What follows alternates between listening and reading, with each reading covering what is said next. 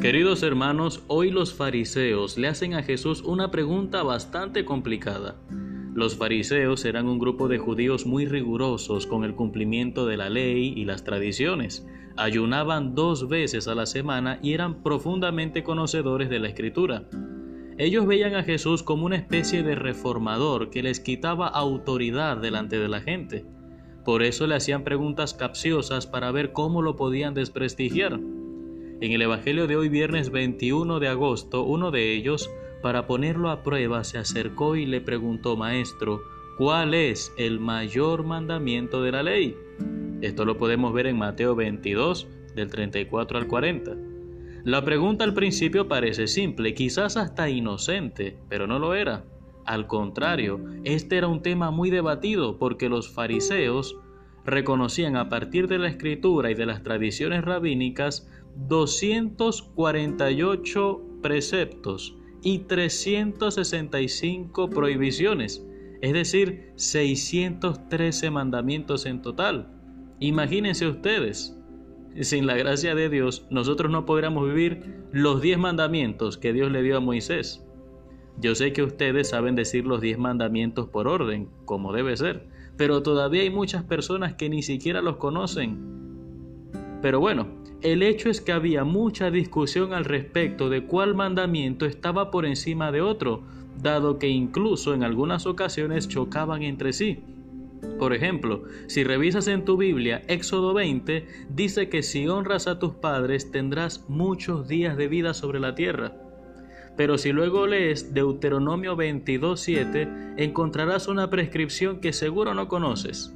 Dice que si te encuentras en el camino un nido de pájaros, Solo puedes tomar las crías o los huevos, pero a la madre la tienes que dejar ir, y la recompensa también será una larga vida. Como vemos, un mandamiento grande, honrar a los padres, y un mandamiento pequeñito, perdonar la vida de un pajarito, tienen la misma promesa, una larga vida. Entonces los fariseos que hacían interpretaciones tan legalistas de la palabra se preguntaban, ¿será que estos dos mandamientos son igual de importantes? ¿Y si alguien falta a sus padres pero respeta la vida del pajarito? Lo mismo pasaba cuando alguien necesitaba tu ayuda el sábado. ¿Qué es más importante, respetar el día de descanso o ayudar al necesitado? Era un asunto álgido para ellos. Pero esto se debe a que no vivían la ley desde el amor. A tus padres, al pajarito, al prójimo, le has de servir desde el amor, no por cumplir una ley. Si vas a guardar el día del Señor, si vas a cultivar su palabra, ha de ser desde el amor, porque si no, San Pablo nos dice en 1 de Corintios 13:2 que aunque tengas fe para mover montañas, si no tienes amor, nada eres.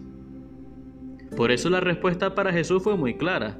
Jesús le dijo a aquel hombre que toda la ley, con sus 248 ordenanzas y sus 365 prohibiciones y todo lo que dijeron los profetas, se sostenían en solo dos mandamientos, amar a Dios con todo el corazón, con toda el alma, con toda la mente, y otro muy semejante a ese, amar al prójimo como a sí mismo.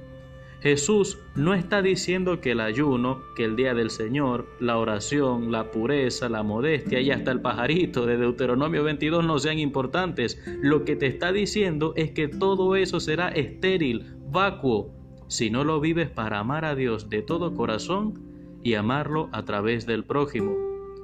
Vamos a decir hoy como oración, Señor, que yo sea el último en todo, menos en el amor. Señor, que yo sea el último en todo, menos en el amor. Que Dios te bendiga en el nombre del Padre y del Hijo y del Espíritu Santo. Soy el Padre Renzo Gotera, desde la parroquia San Felipe Neri, Arquidiócesis de Maracaibo, Venezuela.